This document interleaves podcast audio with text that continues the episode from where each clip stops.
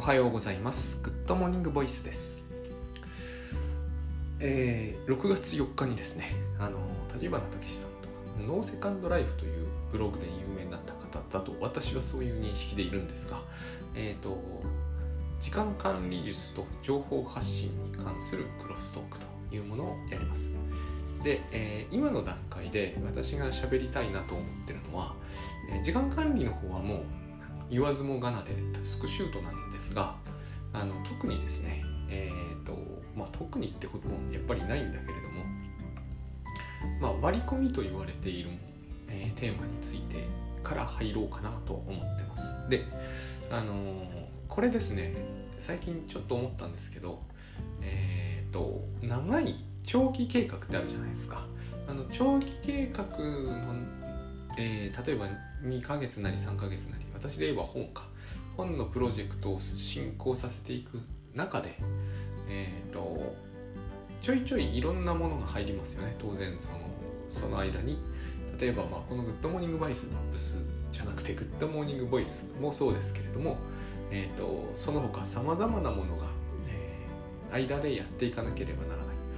こういう観点を取るから、えー、話がおかしくなっていくんじゃないかなって思うようになったんですよ。この長期計画っていうやつはあの言ってみれば依頼の中ではその例外的な存在であってこういうものが、えー、のなこういうものをやっている中で毎日いろんなリピートをやるっていうふうに今までずっと考えられてきていた気がするんですが、えーと、とどっちにしても同じだとも言われるかもしれませんけれども最終的にはこの逆で最近私はこういう観点全く持ってないなって思ったんですよ。えーと、毎日やっていることの一つとしてそういう長期計画のこともやるそういうリピートタスクもあるっていう感じの方が私の感覚にぴったりくるなと。でこの観点をなぜ持てないかというと長期計画だけは、えーと締め切りが今日や明日ではないからなんですよねただそれだけなんですよだからいつもこれに間に合わせるのを最優先させなければいけないというふうに考えて、えーと、その言ってみれば時間的技術的リソースというものを、えーと、どう分配するかって話になるからカツカツになっていく感じがするんですよ。この観点も、えー、人と働いている以上、えーと、時々やったらいいとは思うんですけど、えー、とこればっかり気にしているっていう話になりがちなんですよ。でそれはおかしいと思うんですよ最近。あのそんな風に僕はやってないんですね、えーと、そんなに遠くに締め切りがあるものを、えーと、遠くに締め切りがあるからこそ、えー、足りなくなって不安になるという話なんですがはっきり言って足りなくなる人はいっつも足りなくなってるような気がしますし足りてる人は大体足りているんですよ。なんでこうなるんだろうって思った時にそのカツカツになるような逆算をしなきゃいいじゃないかと、まあ、この話をうまくできればいいなと思っています。それでもう一つの情報発信に関してはですね、えー、また私のこれがまさに一応情報発信なんだけどあのこれは、えー、人それぞれだと思いますが、えー、私はですね今その自分のプロフィールを発信する、まあ、自己発信って僕が言ってるものの一環ですが自分のプロフィールを発信すればそれでこと足りるんじゃないかなと思います。えーと、それは情報として見てくれる人にとっては情報だし私のプロフィールが情報だってことですね。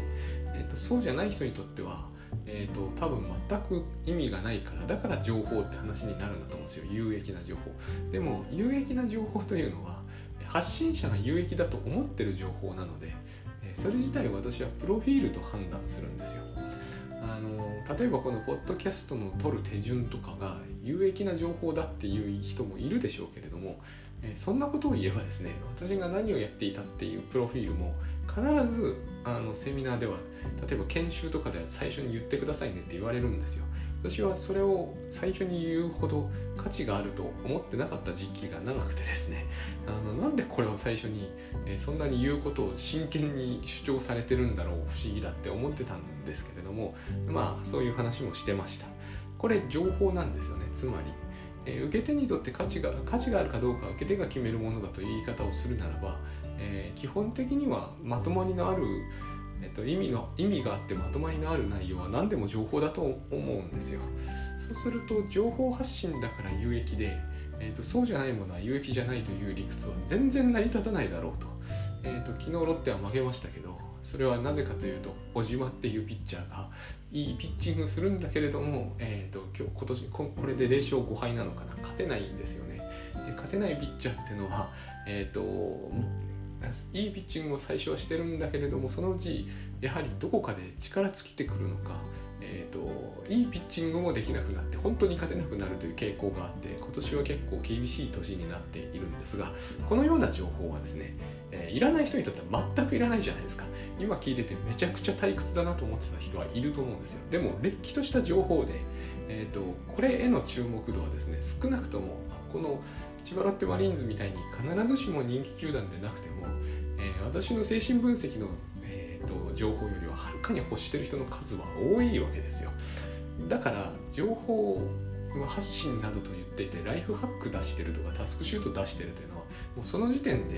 えーと、世の中の情報価値から見ると高いわけじゃないんですよね。そういう考え方を考えてみるとですね、えーと、情報情報ならば価値があるっていうのは相当うさんくさい主張で、えーと、その情報に価値があると思ってるのは基本出してる人間だけだと思うべきだと思うんですよ今のような時代は。そうしそれにもかかわらずえーと、なぜかその情報を欲する人っていうのは、えー、一定数以上いると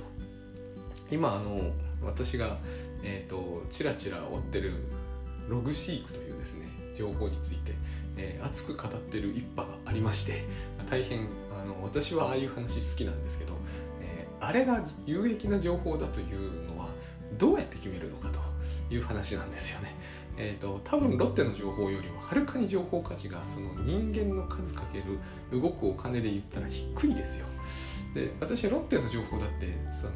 ジャイアンツの情報とかに比べると全然低いと思いますしだからこういう観点で情報発信ってできないと思うんですよね。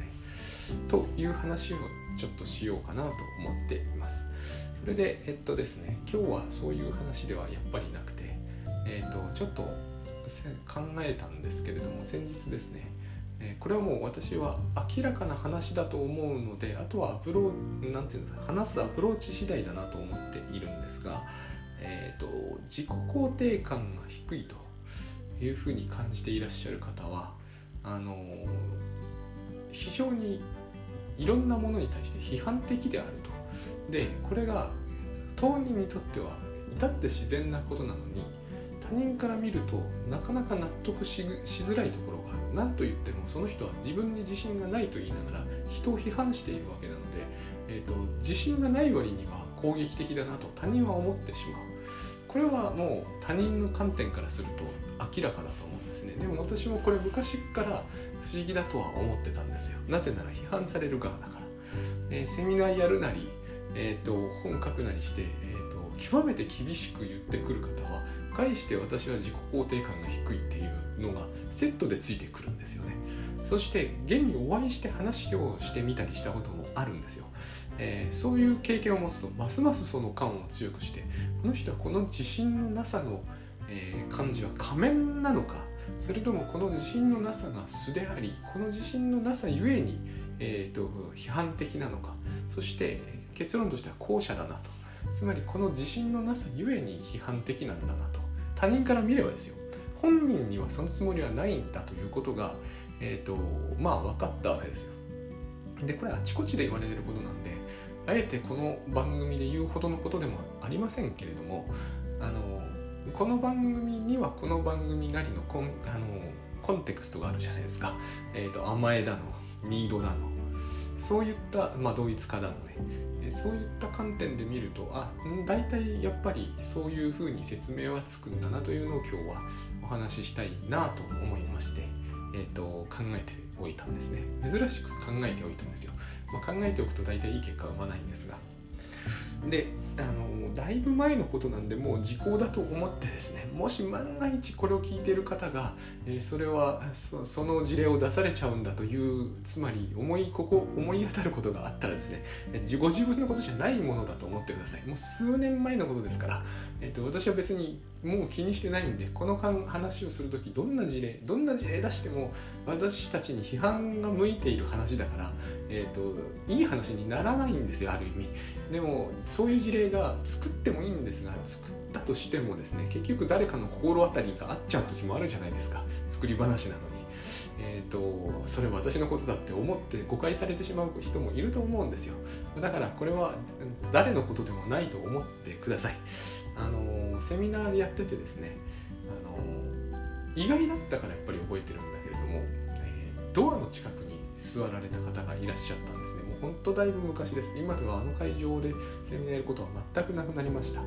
えーと、でそのドアをですね開閉する音がものすごく鬱陶しかったという、まあ、お叱りのクレームをいただいたんですね。で大変その方は自己肯定感が低いということを、えーとまあ、別のその参加動機の中で訴えられていたんですけどそもそも我々、まあ、私結構心理学系やってたからそういう話もちょいちょいいいていたにせよ、えー、その話ってタスクシュートでしたからやっぱり、えー、その自信がないかどうかってそれほど重要な参加動機じゃなかったとですよでも自信がないことが大事でしかもドアの開閉についてと運営側に厳しく問いただすと、まあ、そう読め読めるというかそういう訴えがあったように、えー、感じたわけですね。でこれが私には意外だったわけです当時としては。まずその自信のなさと,、えーと、内容のこう不一致感があったわけですよね。自信がないという割には、えーと、厳しいなと。ただ一方で、と、とというかそして同時に、えー、とドアの開閉というものってその当時その日もまあ確かに音するんだけれども、えーと、そのそれだけドアに近いところに座ってしまったらそれはまあそういうふうに思うかもしれませんが、えー、仕方ないよねと思ったんですけどそれ当時はその程度だったんですよ。でも今思うと違うなと思いまして違うなというのは今言った通りなんですけど内容としては、えー、この自己肯定感が低いということはニードなんだということがよくわかるんですよね。自己肯定感が低いということは不愉快だってことじゃないですか。通常自分でいるわけですから人は。えーと、自分が自分であることに不快感を感じるということですよね。それを言ってみれば。自己肯定感が低いってあまりにも抽象的で実は何を言わ言わんとされてるのか分かりにくいんですがえ自分が自分であることを肯定できないってことはつまり自分は自分でなくなりたいっていう意味ですよね。でここからはちょっとややこしいんですけれども自分が自分でなくなりたい時人は他人になりたいんですよ。これが同一化の、えーと、同一化に走りやすい、えー、私たちの心理を作り出すものなんですね。ちょっとややこしいですね。えっ、ー、と私たちは他人に会うとある程度は同一化したいんですね。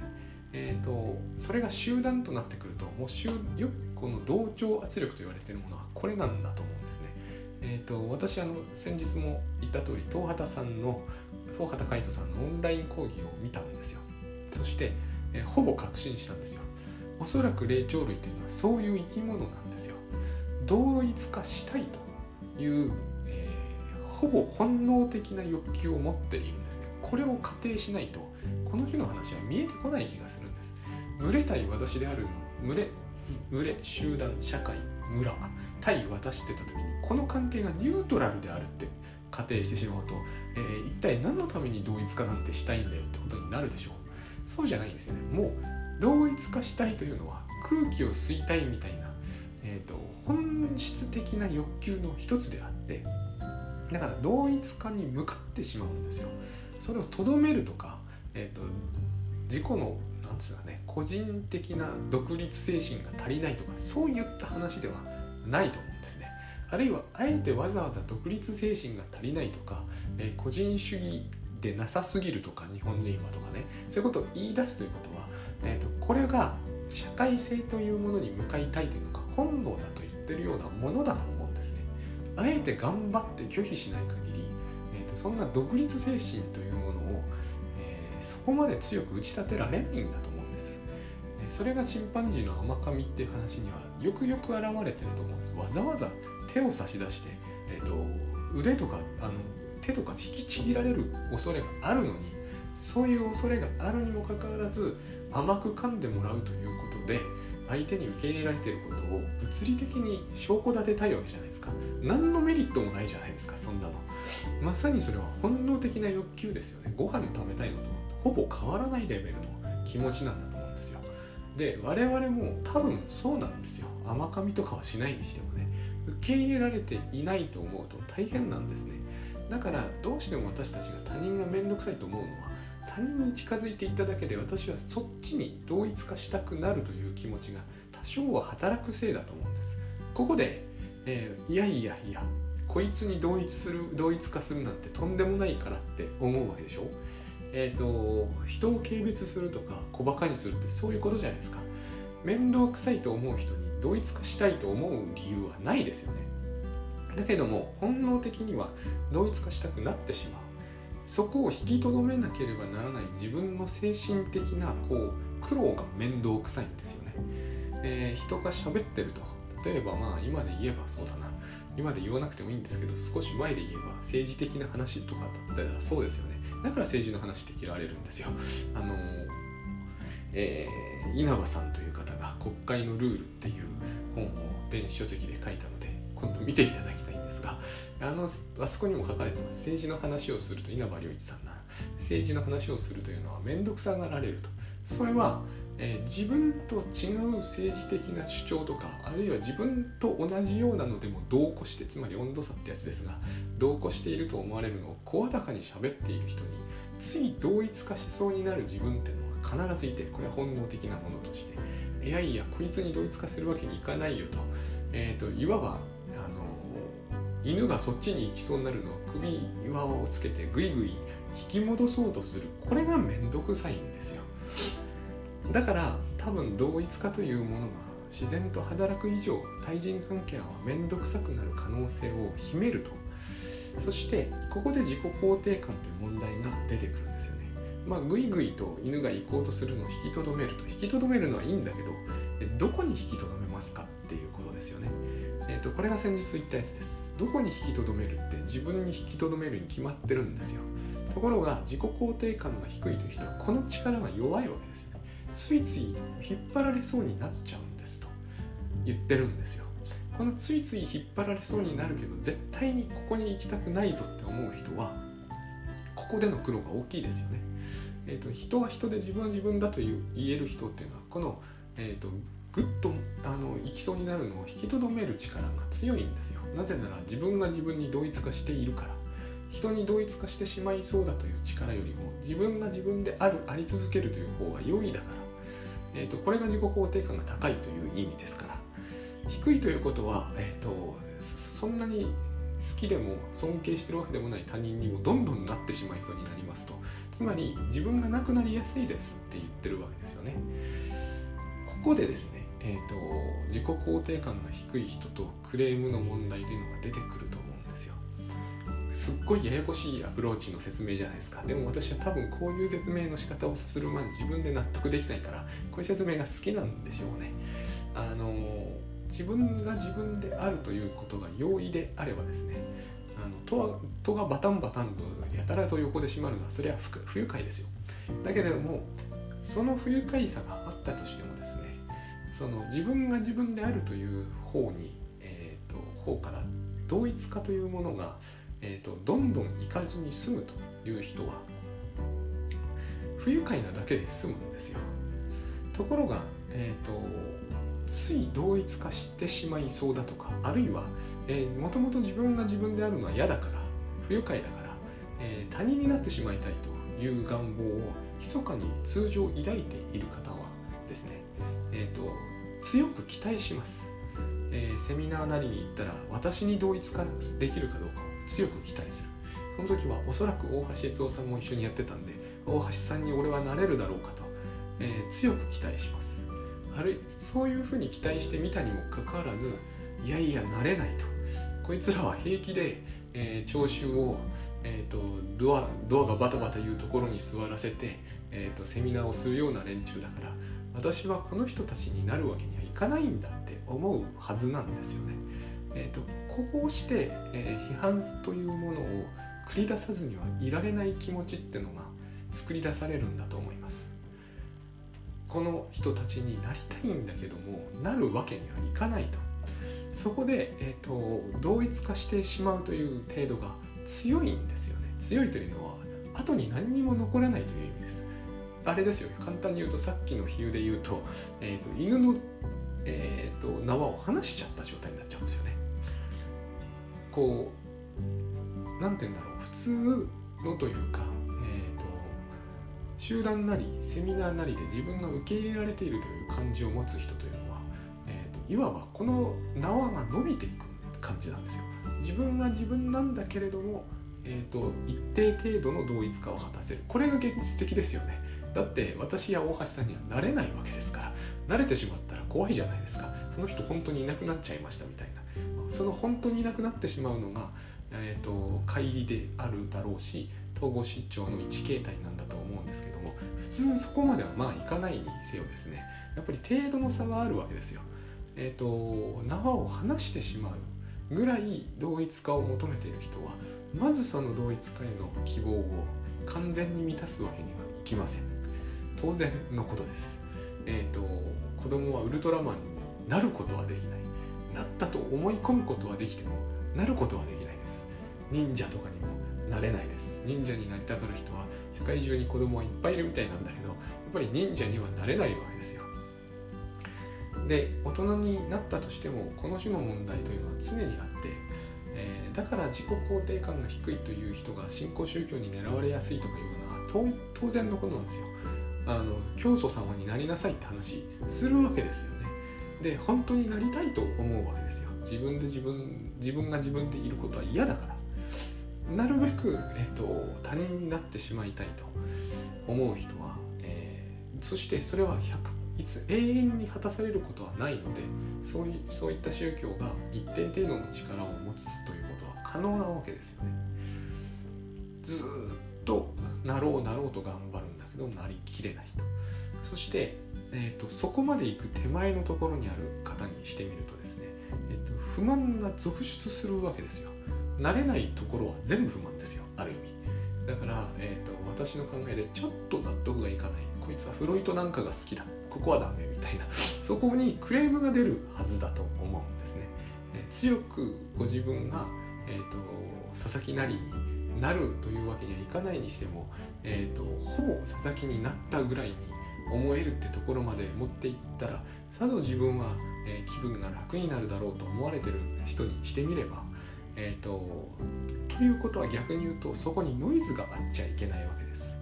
えーと、自分にとって完璧に望ましいだって自分が自分であるのが不愉快なんだから、えーと、愉快になるということが目標であるならばですねやっぱりそこにノイズはゼロであればあるほどいいわけですよね。相手になりきるっていうことを考えた時にここはダメだあそこもダメだっていうのは、えー、耐え難いものがありますよね。でそういうところはいっぱいあります。残念ながら、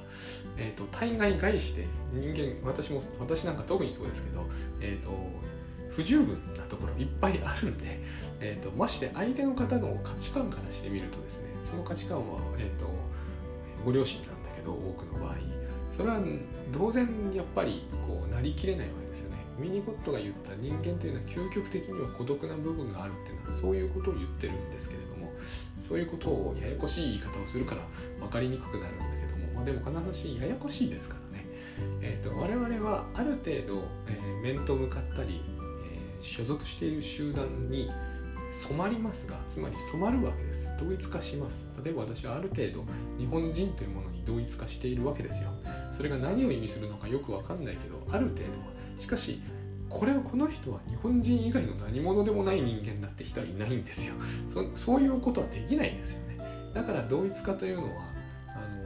どこか必ず欲求不満な部分を残すはずであって、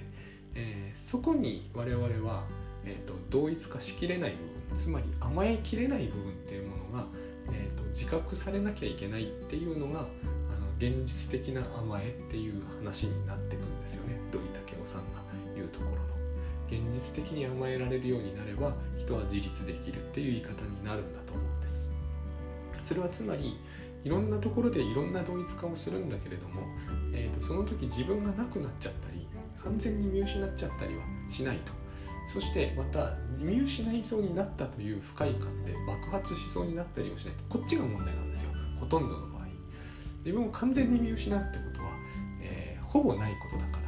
どちらかというとあ見失いそうだってなった時にこんなやつに同一化するわけにいかないってなった時に、えーと、強く絶望して、えーと、怒りを誰かにぶつけるとかそういうことになるわけですよね。えーと、とがバタバタ言うのを放置している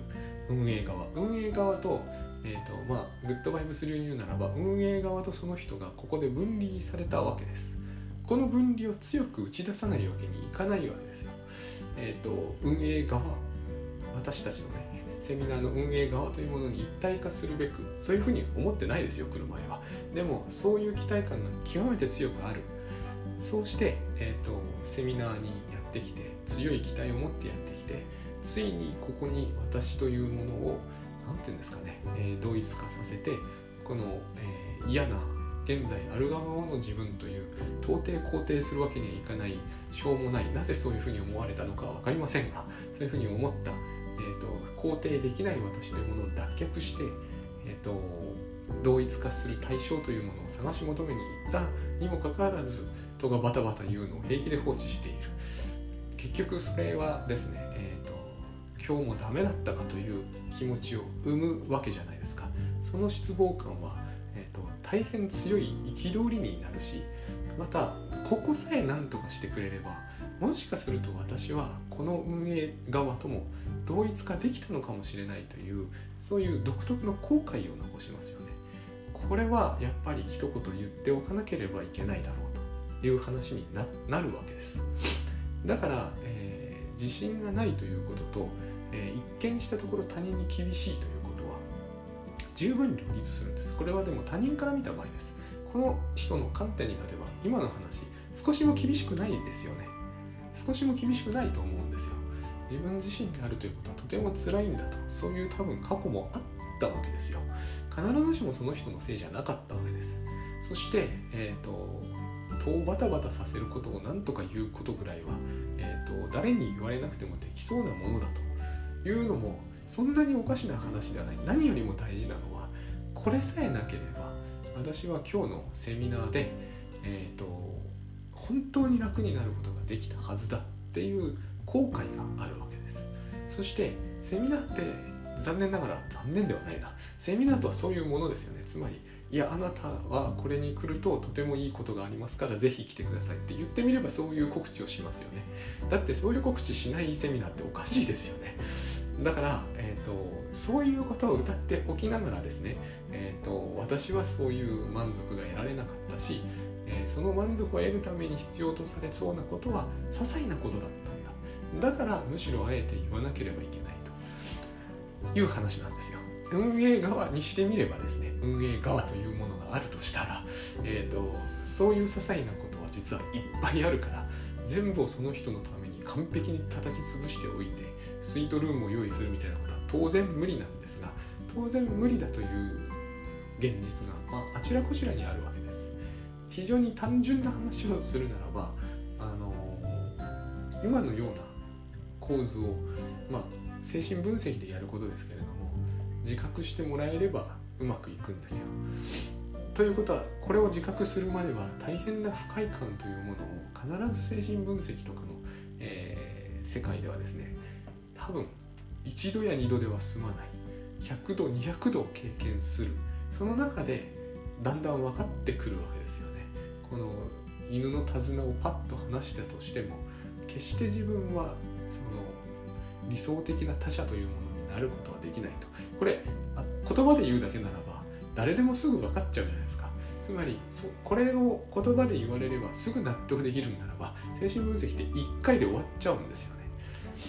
これ言って告げてやればいいじゃんって思われるかもしれないんですけどこれはよっぽどうまく告げたとしても無理なんですよ。